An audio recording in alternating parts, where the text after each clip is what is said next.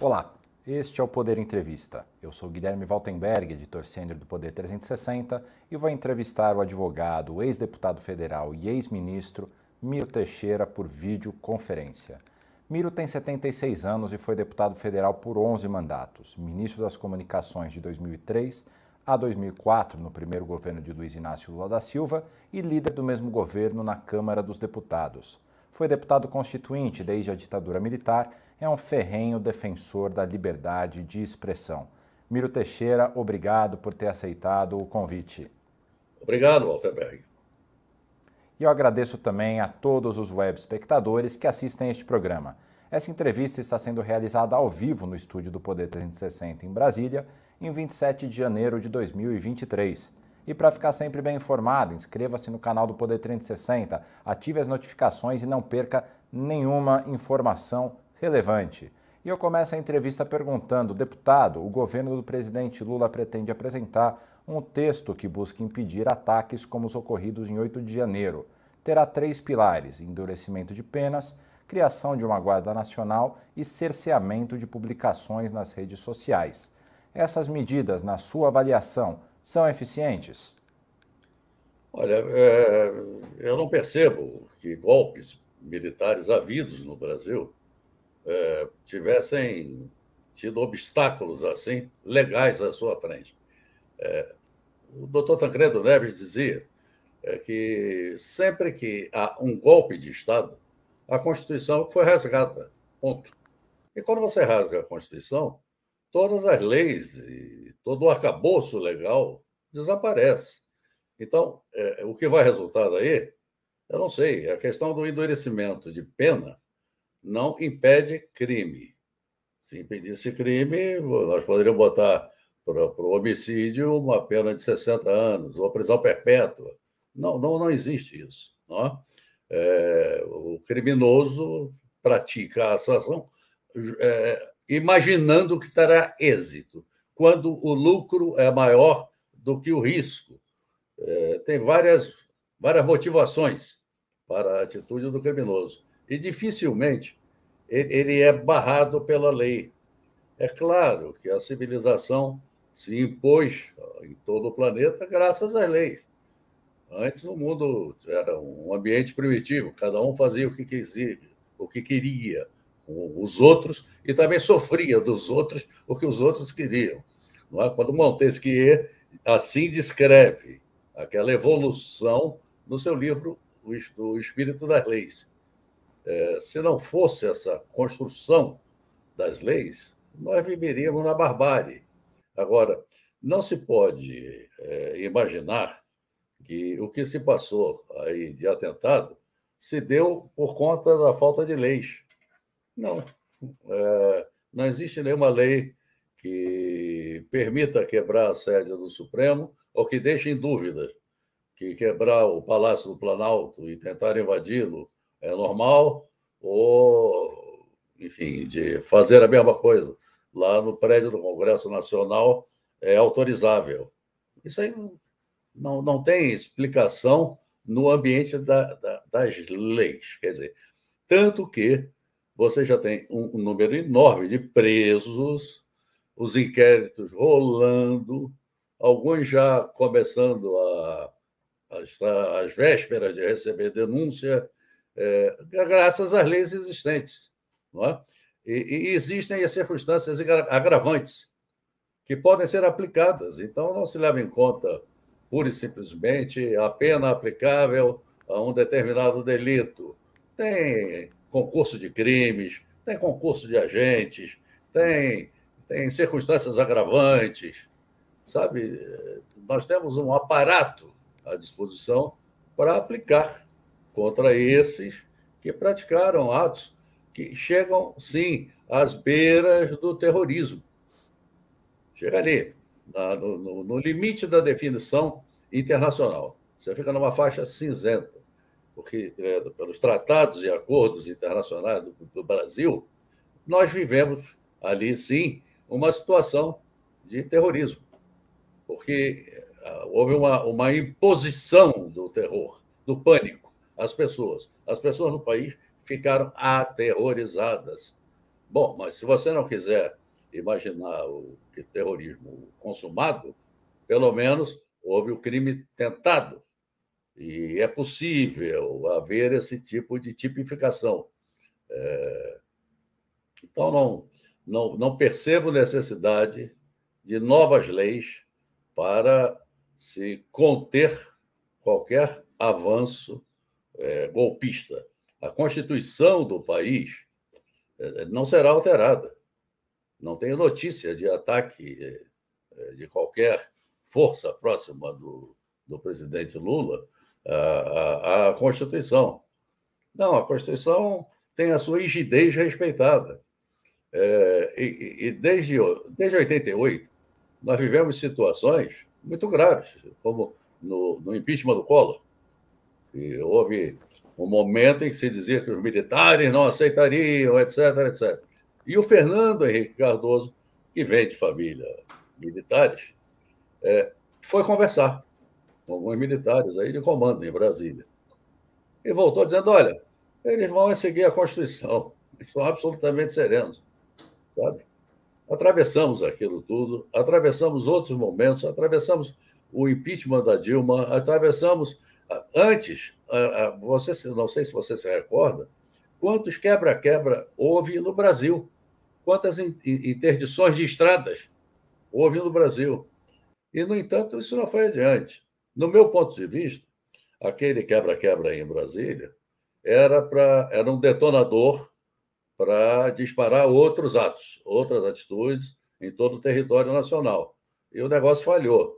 E, mas essas pessoas, e se, se não tivesse falhado também, não teria consequência. Porque aconteceu o quê? Iam destituir o Lula? Como? É, é uma situação surreal. Mas eu fico sempre muito atento a, a essas iniciativas aí de aproveitar situações para anunciar novas leis. Quando a rigor, o Brasil já enfrentou e superou até a última delas, no 8 de janeiro, com as leis existentes. Agora, a boa discussão é como você criar emprego, a boa discussão é como você botar comida na, no prato de mais pessoas, além dos programas de auxílio. A boa discussão é como se produzir um equilíbrio das contas públicas que, que faça reduzir as taxas de juros. Que o Banco Central estava pronto para começar uma boa redução de juros e tudo indica que não o fará. Até porque lá fora os juros subiram. Deputado, o senhor então é, falou sobre um dos três pilares, que seria o endurecimento das penas é, para as pessoas que eventualmente cometessem atos como os ocorridos em 8 de janeiro. Tem outras duas questões, que é a criação da Guarda Nacional e o cerceamento de algumas publicações em redes sociais. O senhor avalia que uma Guarda Nacional poderia, de alguma maneira, ter evitado o quebra-quebra em Brasília, a invasão da sede dos três poderes? E se publicações em redes sociais sendo bloqueadas de maneira rápida. O governo prevê aproximadamente duas horas para que elas sejam bloqueadas se elas pregarem é, contra a democracia ou se elas tiverem notícias fraudulentas. Essas outras duas medidas, na sua avaliação, é, seriam eficientes para impedir novas situações como o 8 de janeiro? Olha, a criação de Guarda Nacional, é preciso ver como virá esse projeto. É, quanto tempo se leva para preparar quantos homens e mulheres para integrar uma Guarda Nacional. É? E, e, quantas serão as pessoas a integrar essa Guarda Nacional? Como fica a circunscrição é, do Comando Militar do Planalto?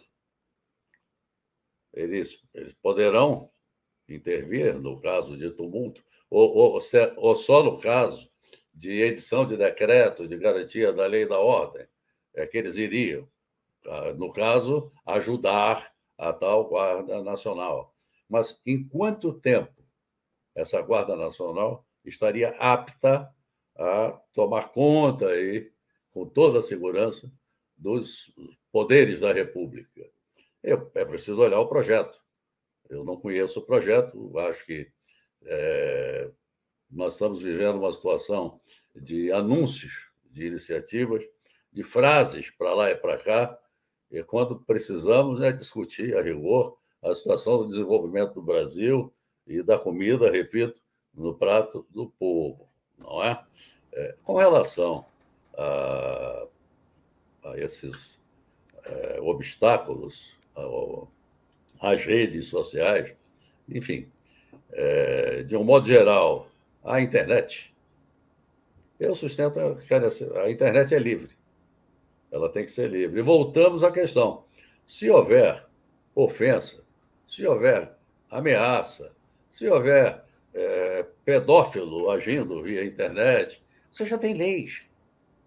A própria Constituição, quando assegura a liberdade de imprensa, e é cláusula pétrea, é bom lembrar sempre, a liberdade de expressão é um direito do povo, não é um direito. O povo é que tem direito à informação verdadeira. Bem jurídico, tutelado, é o direito do povo à informação verdadeira. Bom, mas se num site, um blog, ou lá o que seja, numa rede, se difundem é, informações falsas, é, ofensivas, é, enfim, que algo absolutamente é, reprovável, nojento, nós, nós já temos leis que garantem a punição de é, daqueles que praticaram os crimes. Então, o senhor agora há pouco comentou que fica bastante atento sempre que quando há uma crise ou alguma situação que foge à normalidade, propõe-se novas leis. Eu vou fazer uma comparação aqui que tem uma diferença de escala muito relevante, mas acho que é uma comparação que, que vale a pena ser feita. É, buscando vencer os soviéticos no Afeganistão nos anos 80, os norte-americanos treinaram Osama Bin Laden para essa luta contra os soviéticos e eles acabaram expulsos, mas Bin Laden, dali a alguns anos, se tornou o maior terrorista dos Estados Unidos da história. Há risco de, de, de uma eventualidade com essas novas é, regras que o governo está começando a propor, elas acabarem sendo invertidas num futuro contra o grupo que hoje está no poder? Sempre há. Sempre há essa possibilidade. É, você tem exemplos fantásticos aí de exércitos leais ao governante, o Shah Reza Pavlev, que se orgulhava de ter o exército mais bem treinado do mundo e mais fiel. Quando ele fez aquela, uh, aquele banquete no deserto para mil convidados, celebrando mais um aniversário do Império Persa, essa coisa toda, é, que não era mais império, claro, é, ele foi, ele foi deposto pelo próprio exército dele, e, e surge ali o Ayatollah Khomeini. Ele não contou com aquele exército, que era tão fiel, tão bem preparado, sabe? Você tem exemplos mundiais aí desse tipo de coisa. É, eu creio que a relação com as Forças Armadas não pode ser algo assim é, em torno da desconfiança. É preciso estabelecer um ambiente de confiança. É, quando você é, tem, tem um incêndio, você chama o corpo de bombeiro, não é? é, você não vai desconfiar dos bombeiros, de um modo geral, porque você tem um ou outro aqui metido em milícia. Mas é, você tem os aparatos de Estado. Os militares, eles pertencem à nação brasileira. O, o aparato militar pertence à nação brasileira. Não é algo que é, esteja aí para ser usado politicamente. Então, essa relação, eu não vi dificuldade do Lula dois governos. Eu não vi dificuldade da Dilma, em um governo e meio, nem se falar do Fernando Henrique ou do Sarney, que exerceu o mandato é, ali no lugar do Tancredo, né, que morreu. Eu não vi nenhuma dificuldade de relacionamento com os militares. Na Assembleia Nacional Constituinte, nós tivemos momentos de tensões enormes, enormes. O doutor Ulisses Guimarães, isso aí vale a pena até buscar depois é, noticiário da época o doutor Ulisses Guimarães, é, respondendo é, a um militar que deu uma declaração contra a Assembleia Nacional Constituinte, contra os trabalhos da Constituinte, contra o projeto da Comissão de Sistematização, que ia a plenário, o doutor Luiz Guimarães disse assim: nós estamos numa Constituinte fazendo uma Constituição que substituirá a Constituição dos três patetas, que era a emenda constitucional de 1969, é, emenda número 1, emenda AA, Constituição de 67, é, que foi numa junta militar de três membros, Exército, Marinha e Aeronáutica. E Ulisses era, é a Constituição dos três patetas que nós vamos revogar aqui. E não aconteceu nada. Então, acho que é, estarmos conscientes de que temos uma Constituição. Essa Constituição tem que ser respeitada. Tem que ser respeitada. Mesmo quando falamos ali da liberdade de expressão, a, que é cláusula pétrea, repito, a Constituição já dá, ela mesma, os remédios para os casos de, de, de ataques à honra pessoal, de ataques ao, aos direitos da personalidade de um modo geral. Ela prevê a aplicação de leis penais e ela prevê a aplicação de indenizações. Ela veda o anonimato. Essa é uma questão que é interessante, claro, quando eu, eu faço uma conta num aplicativo qualquer, eu posso botar o nome que eu quiser no ar. Mas quando eu faço a conta, lá está meu nome, está meu CPF. Então, você discutir que nesses casos graves, é, o, que, o que, que vai ser feito? Aplicar a Constituição, vedado o anonimato. Já está na Constituição. E você, de posse, então, da identidade do autor daquela, daquele crime, vamos assim, genericamente definir a situação, é, você, você pode agir como se tem agido contra autores de, de, de notícias falsas, de incitações a, a, a, ataques a ministros do Supremo Tribunal Federal. Quer dizer, tudo acaba sendo aberto e identificado o autor. Eu não vejo a menor dificuldade. Agora, o que, o que é está se passando?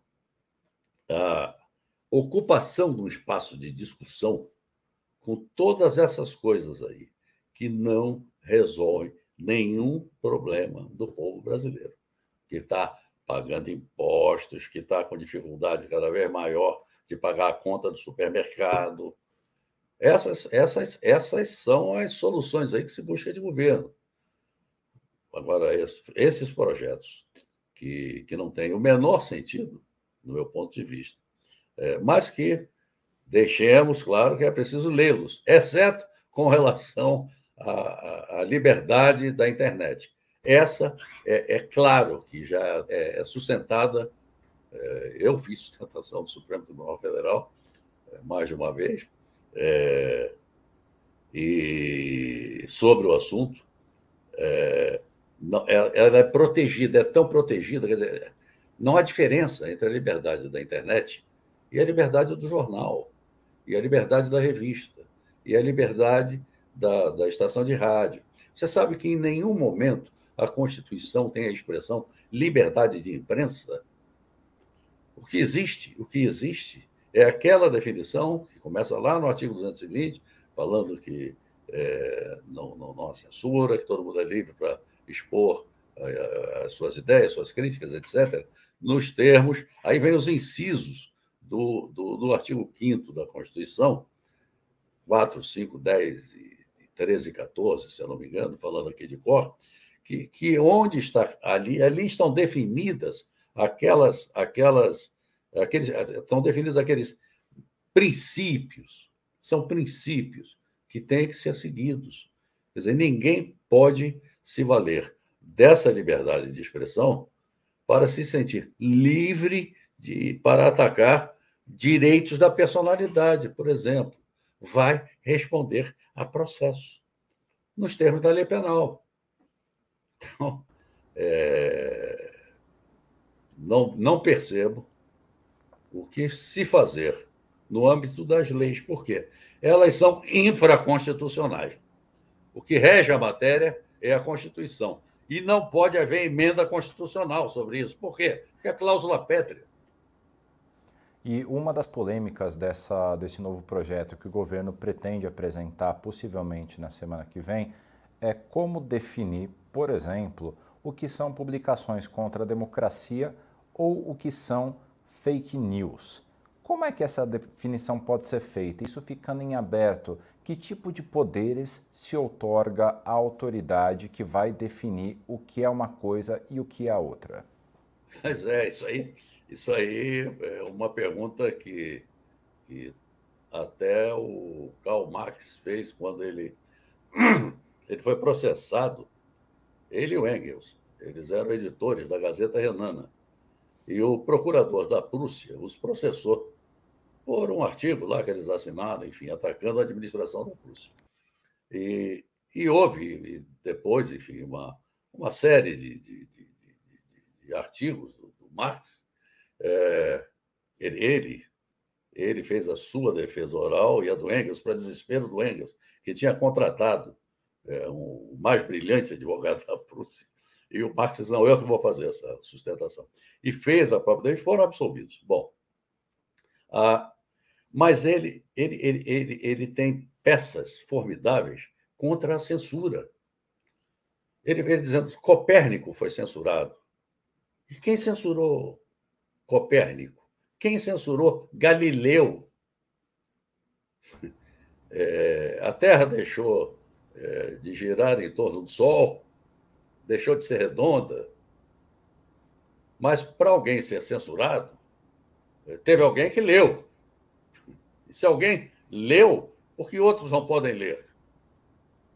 Então você tem, você tem o, o John Milton, na Inglaterra, que escreve Areopagítica, porque é, em função, em função, a Inglaterra não era católica apostólica romana, mas em função da Inquisição, é, os, os, os, evangélicos ingleses é, começaram a adotar normas também de censura a, a livros, a escritos, mas o John Milton era parlamentar. Então, ele que sustentava, e aí nasce a, a, a possibilidade de, de divórcio ou de separação por incompatibilidade de temperamentos, que só era permitido no caso, o divórcio era permitido no caso de infidelidade. A mulher dele era fidelíssima, apenas não suportava viver em Londres. E, e ele aí queria se separar da mulher. E tenta se separar, não conseguiu. E é, depois ela até volta para Londres. Mas.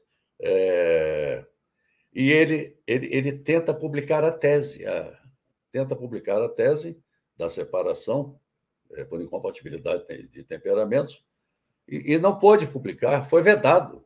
E saiu lá uma, uma resolução que, que não podia ser publicado nada relativo a divórcio. Bom, uh, o que é que ele fez? Um discurso no parlamento. E aí o discurso não pode ser evitado. Isso pode ser encontrado sob o título Areopagítica. É uma, é uma referência ao Areópago da Grécia Antiga, é, onde John Milton, é, o caminho que John Milton encontrou para dizer voltamos àqueles tempos é, de fazer a pregação das ideias dessa maneira. Então, é, é uma inutilidade, porque só as pessoas de bem vão ser afetadas. É, nesse mundo da, da inteligência artificial, as alterações ocorrem segundo a segundo. É, é praticamente impossível você criar um ambiente de absoluta vedação de qualquer coisa. É, e, é, agora, indo para os Estados Unidos, numa discussão de liberdade de imprensa, o, o juiz Brandeis, foi o primeiro juiz judeu da Suprema Corte norte-americana, é, o juiz Brandeis deu a frase que serve para tudo isso aí. Sempre que houver a transgressão às boas maneiras, aos bons modos, aos bons hábitos, a melhor solução é mais liberdade. Então eu fico, eu fico com a frase do e a sentença do juiz Brandeis. A solução é mais liberdade. Em agosto de 2020, em entrevista publicada no Poder 360, o senhor disse que pediu o fechamento do Congresso e do STF eram manifestações da livre expressão. Agora, o que aconteceu em 8 de janeiro é diferente. Como é que o senhor classifica o que aconteceu em 8 de janeiro? O senhor falou que ficou numa zona cinzenta do que seria a definição para o terrorismo. Vamos tentar uma definição é, bastante precisa. Como é que o senhor define os movimentos de ataque à democracia, de ataque às instituições de 8 de janeiro? Não, uma coisa, uma coisa é você discursar, é você fazer uma pregação, é o padre fazer um sermão, o pastor fazer uma pregação. Outra coisa é invadir os prédios e quebrar. Quer dizer, ninguém quer que a sua própria casa seja invadida e quebrada. Isso se aplica também às instituições aos prédios públicos de um modo geral. Esse dano é causado a, a cada cidadão que paga imposto, além de ofender essa, essa, esse apreço que nós temos pela nossa organização democrática. É muito diferente, é muito diferente a, a manifestação da expressão é uma coisa. A crítica artística também é uma coisa. Outra coisa é sair quebrando, depredando. Aí não é só em Brasília, é em qualquer cidade, em qualquer lugar. Tem que ter severa punição. Severa punição. Não é por aí que se vai resolver as coisas. Na sua opinião, a democracia brasileira em algum momento esteve em risco? Ou se o senhor avalia que hoje ela corre risco? Não. Não há possibilidade de se pensar nisso. É, se alguém disser que a democracia corre risco, não chame a polícia. É, chame o manicômio. Peça para vir ali um psiquiatra para cuidar daquela pessoa. A democracia não correu risco nem nos ataques de 8 de janeiro. Pode ter havido a intenção, mas entre a intenção e alcançar o objetivo, há uma diferença enorme.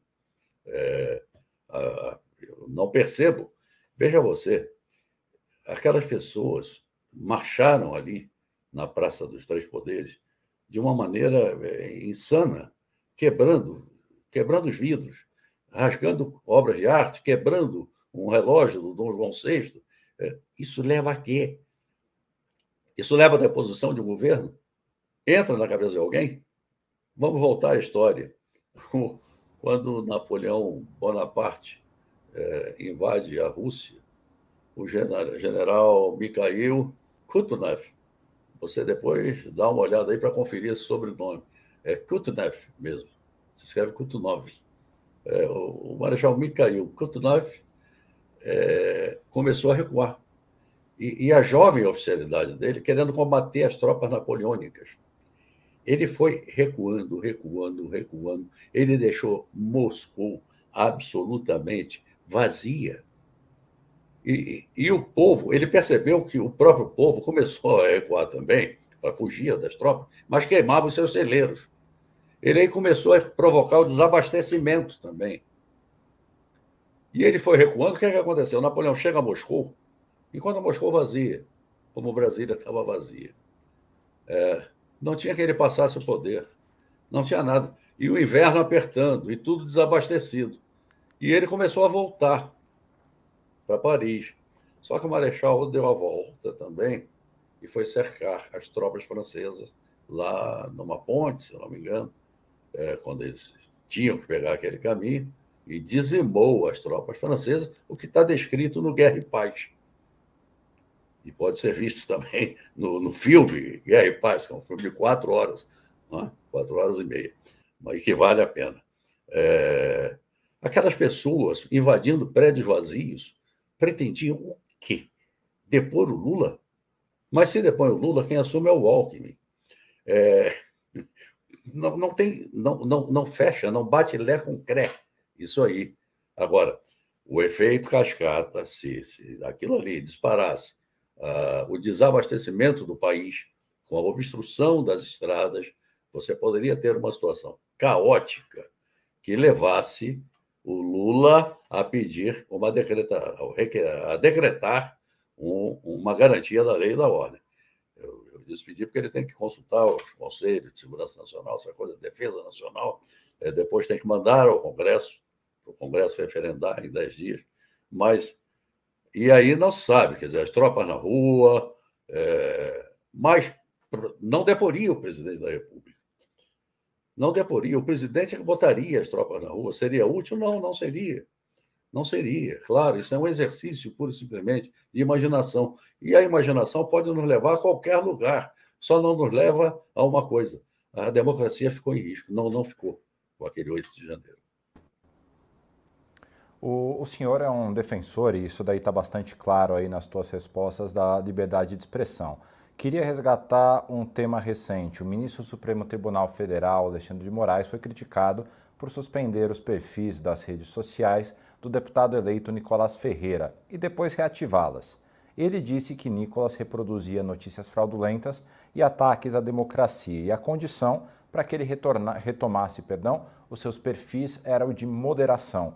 Qual o impacto desse tipo de ação na sua avaliação, defensor da liberdade de expressão e crítico desse tipo de obstrução na internet, qual o impacto desse tipo de ação para a democracia como um todo? Bom, a decisão monocrática do ministro Alexandre de Moraes permite um, um recurso ali. Ele pode pedir uma reconsideração e, no caso de indeferimento, ele pode agravar ali para ser examinado por uma turma ou pelo plenário. Bom, é, eu não sei o que, que, se passou na cabeça do, do, do, do deputado, não é? é? mas ele poderia, poderia ter feito. Por que, que não fez? Sei lá, tem suas razões. É, se ele tiver no mandato agora, ele faz o discurso. E da tribuna, faz como o John Milton. Vai, pega o seu discurso e coloca na internet. Como é, põe no site da Câmara dos Deputados. Como é que vai ser retirado? Isso, é, isso não, não é construtivo. Agora, o que o Alexandre de Moraes enfrentou lá, e enfrentou autorizado pelo Supremo Tribunal Federal, é, foi um conjunto de ameaças feitas a ministros do Supremo Tribunal Federal. Eles foram ameaçados para valer e correram riscos pesados.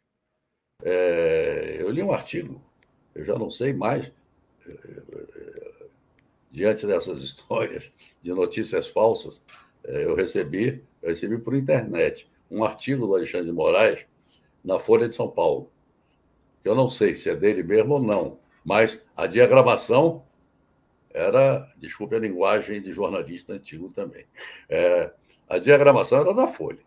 Bom, era típica da Folha e ele dizendo que o Congresso terceirizou para o Supremo Tribunal Federal o enfrentamento dessas situações. Eu acho que o Congresso, então, poderia responder a ele também. Mas eu acho que o Supremo Tribunal Federal tem que ser ultra preservado, porque é o que nós temos como última instância para recorrer contra injustiças. Porém, a, as decisões monocráticas não podem gerar um ambiente de insegurança jurídica. E eu não me refiro especificamente a essas do ministro Alexandre de Moraes. Eu falo de todos. Você não pode, você não pode ter um ambiente de insegurança jurídica que parta da mais alta corte do país, porque aí você enlouquece. Você enlouquece. Os investidores enlouquecem também, não tenha dúvida. Porque o que o que garante, e isso eu vivi, eu vivi até quando era ministro das, das, das, ministra das Comunicações. Ah, um investidor queria botar 2 bilhões de dólares no Brasil. E ele, ele perguntou, foi ao Ministério, pediu audiência, foi lá. Eu pedi até à imprensa credenciada do Ministério que ficasse na sala ao lado. Ele antecipou o tema ali no, no, no e-mail, que era um investimento de 2 bilhões de dólares no Brasil em um dia, não sei o quê vai ser uma bela notícia para o Brasil. É, e recebi lá o cidadão. E ele, o que ele descreveu foi medo de investir. Ele disse: como é que eu boto meu dinheiro aqui e fico com a certeza de que eu vou poder trabalhar de que eu vou poder produzir, de que eu vou produzir, é, conseguir gerar lucros e retirar meus lucros. E a minha resposta para ele foi: nós temos Constituição, temos leis e temos tribunais. E aqui no Brasil, a Suprema Corte, a Corte Constitucional, não é como a Corte Constitucional norte-americana, que examina o que quer, não. Chega-se lá também pelo recurso extraordinário. É... Dei uma breve explicação a ele que ele tinha toda a segurança graças ao aparato judicial do Brasil é... e constitucional, claro. Bom, quando ele disse, bom, então eu, eu quero afirmar que eu vou fazer o meu investimento. disse, então, espera aí que eu vou mandar a imprensa entrar para você dizer isso na frente da imprensa. Mandei entrar todo mundo na sala de reuniões. E disse ele, olha, ele acabou de me dizer que vai investir 2 milhões de dólares no Brasil. Então, ele vai descrever aqui a você como é que isso vai ser feito. Isso aí na sala, deixei ele com a imprensa na sala de reuniões e todo mundo divulgou no dia seguinte.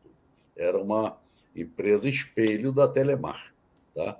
que, que funcionou tudo mais. Bom, é, essa garantia que nós temos que dar aos investidores, de um modo geral, além do povo brasileiro, de que nós temos, nós temos, nós não temos insegurança jurídica.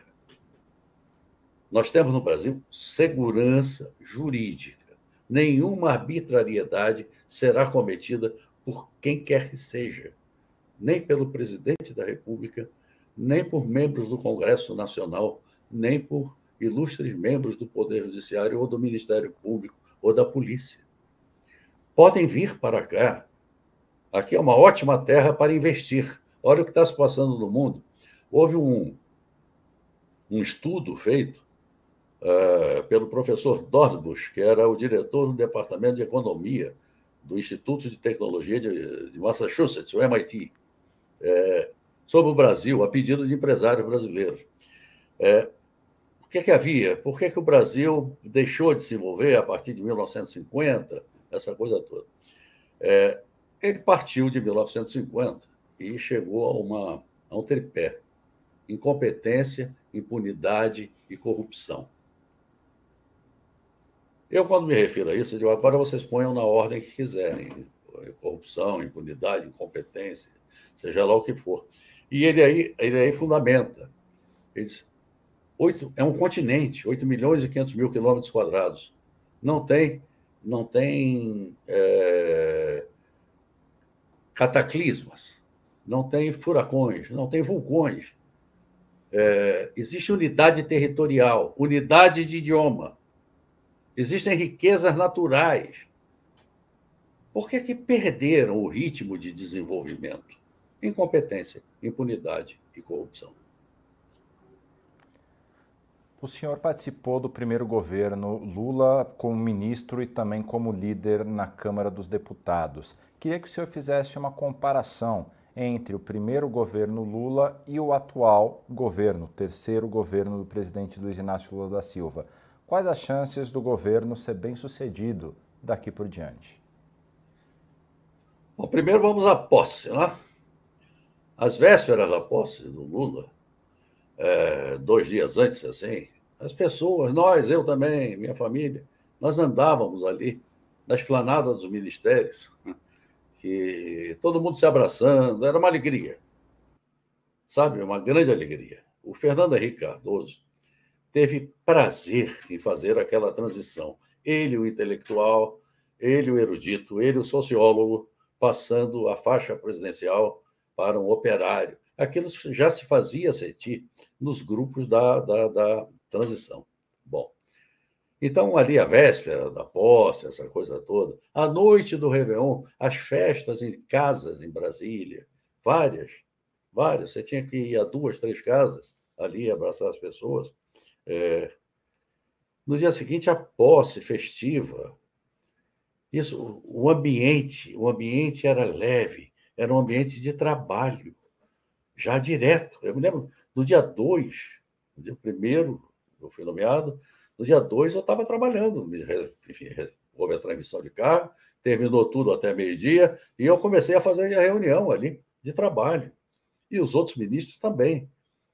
Bom, agora, agora o Lula assume e enfrenta essa situação que enfrentou. é absolutamente diferente a realidade. Então você tem esses primeiros dias em que, em que em vez de nós discutirmos políticas novas, eu me lembro bem que, que, que lá no meu ministério eu anunciei ao tomar posse a, a pesquisa do Sistema Brasileiro de TV Digital. Foi, cada um tinha já trazido do, dos grupos de transição coisas interessantes, é, e a TV digital aberta, né, no caso, porque por cabo é fácil. A aberta foi a que nós fizemos. Mas basta a antena UHF para receber os canais digitais em TV aberta.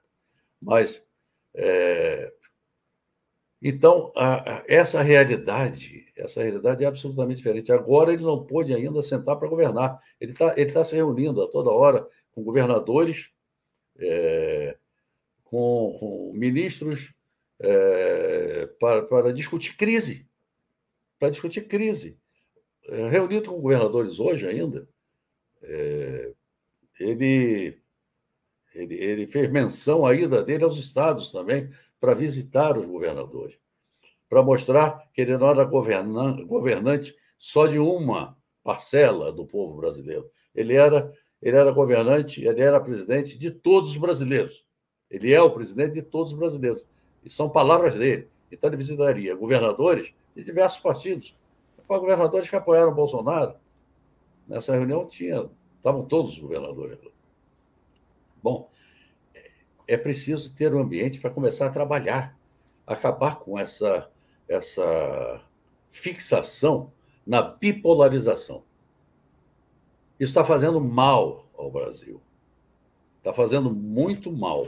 Nós não temos bipartidarismo, nós temos esse multipartidarismo exagerado até, é? É, mas, na verdade, a, população acabou sendo contaminada pela radicalização. E aí, de parte a parte, diga-se de passagem. É... Não é bom. Nós precisamos ter um sistema plural, como ditado pela Constituição, franco, aberto, democrático e lutar contra as desigualdades. Essa tem que ser a prioridade. A prioridade tem que ser a geração de emprego, a, realidade tem que ser a geração de renda, investimento. Naquele primeiro governo, o mundo estava com a economia em ascensão. As águas do lago estavam subindo, então os barquinhos que estavam em cima do lago, da superfície, subiam também. É? Agora é um pouco diferente. Agora é um pouco diferente. Você tem é, Estados Unidos aí subindo juros, a economia americana está se recuperando, mas a China, a China crescendo, tomando muito mercado, tomando muito mercado. Você tem realidades diferentes. Mas que eu acho que o Lula tem experiência suficiente para ultrapassar essas questões todas aí. Mas é preciso ter um ambiente de paz e, e não um ambiente de belicosidade. Isso aí não vai levar a nada. É preciso, é preciso ter paz. E não é a paz dos cemitérios, não. É a paz dos que produzem, dos que têm consciência tranquila. Como é que o senhor entende as consequências do governo Bolsonaro ao Brasil? Olha, é preciso olhar o que se passou aí, é, que pode ser considerado crime. É, é preciso punir crimes dele e de todo mundo. É... E não fazer também uma caça às bruxas. É errado. É errado. Caça às bruxas facilita a defesa de crimes. O criminoso acaba sendo beneficiado porque está sendo feita uma caça às bruxas. É, é preciso punir os criminosos. Houve crimes? Existe prova aqui da prática de crimes? Vamos punir os crimes. Isso aí acontece em qualquer país civilizado. Então, eu creio que não é nada, não é nada mais simples. Vamos seguir a Constituição do país. Deputado, a nossa entrevista está chegando ao fim, mas dá tempo de uma última pergunta. O governo Lula tem dito, inclusive nos canais oficiais, que o impeachment da ex-presidente Dilma Rousseff foi um golpe. Realmente foi um golpe na sua avaliação? Não, é, não foi não. Inclusive, eu votei a favor do impeachment e não sou golpista. Assim como aqueles que votaram contra o impeachment também não são ladrões porque havia corrupção ali na Petrobras, como se viu. É... Milhões de pessoas estiveram nas ruas, não são golpistas. Porém, será que havia golpistas ali atuando dentro do Congresso? Pode haver, pode, pode ter havido. Agora, eles foram determinantes para, para o impeachment da presidente Dilma? Não, não foram determinantes. Milhões de pessoas foram às ruas pedir aquele impeachment. E havia uma fundamentação aplicável é, de natureza jurídica sobre uma contabilidade é, ali muito parecida com essa das lojas americanas, né? é, falsa, uma contabilidade falsa ali, que depois foi chamada até de pedalada, porque foi uma expressão que popularizou é, o episódio, deixou de ser grave, porque pedalada, na visão popular, é, é uma coisa é, inofensiva, não é? Não, não foram nada pedaladas, foi, foi uso indevido mesmo de recursos que não podiam ter sido usados sem autorização legislativa. E isso é punível em qualquer lugar do mundo, em qualquer país do mundo. Já se praticou no Brasil? Já. Agora, por já se ter praticado, não significa que se deve continuar praticando. Quer dizer, no Brasil já se matou índios. O Darcy Ribeiro descrevia que o Brasil é um moinho de gente. Já moeu os índios, moeu os negros e agora moe os pobres. É, isso significa que tem que continuar assim? E deixa lá, então, dizimar os Yanomamis? Não. não é? Então, o fato de já ter havido aquela espécie de, de contabilidade criativa é, no Brasil não justifica que se repetisse. Não houve golpe. Não houve golpe. Chega ao final essa edição do Poder Entrevista. Em nome do jornal digital Poder 360, eu agradeço ao ex-deputado e ex-ministro Miro Teixeira pela entrevista. Eu que agradeço. Muito obrigado. E agradeço também a todos os web espectadores que assistiram a este programa. Essa entrevista foi realizada ao vivo por videoconferência no estúdio do Poder 360 em Brasília, em 27 de janeiro de 2023. E para ficar sempre bem informado, inscreva-se no canal do Poder 360, ative as notificações e não perca nenhuma informação relevante. Muito obrigado e até a próxima.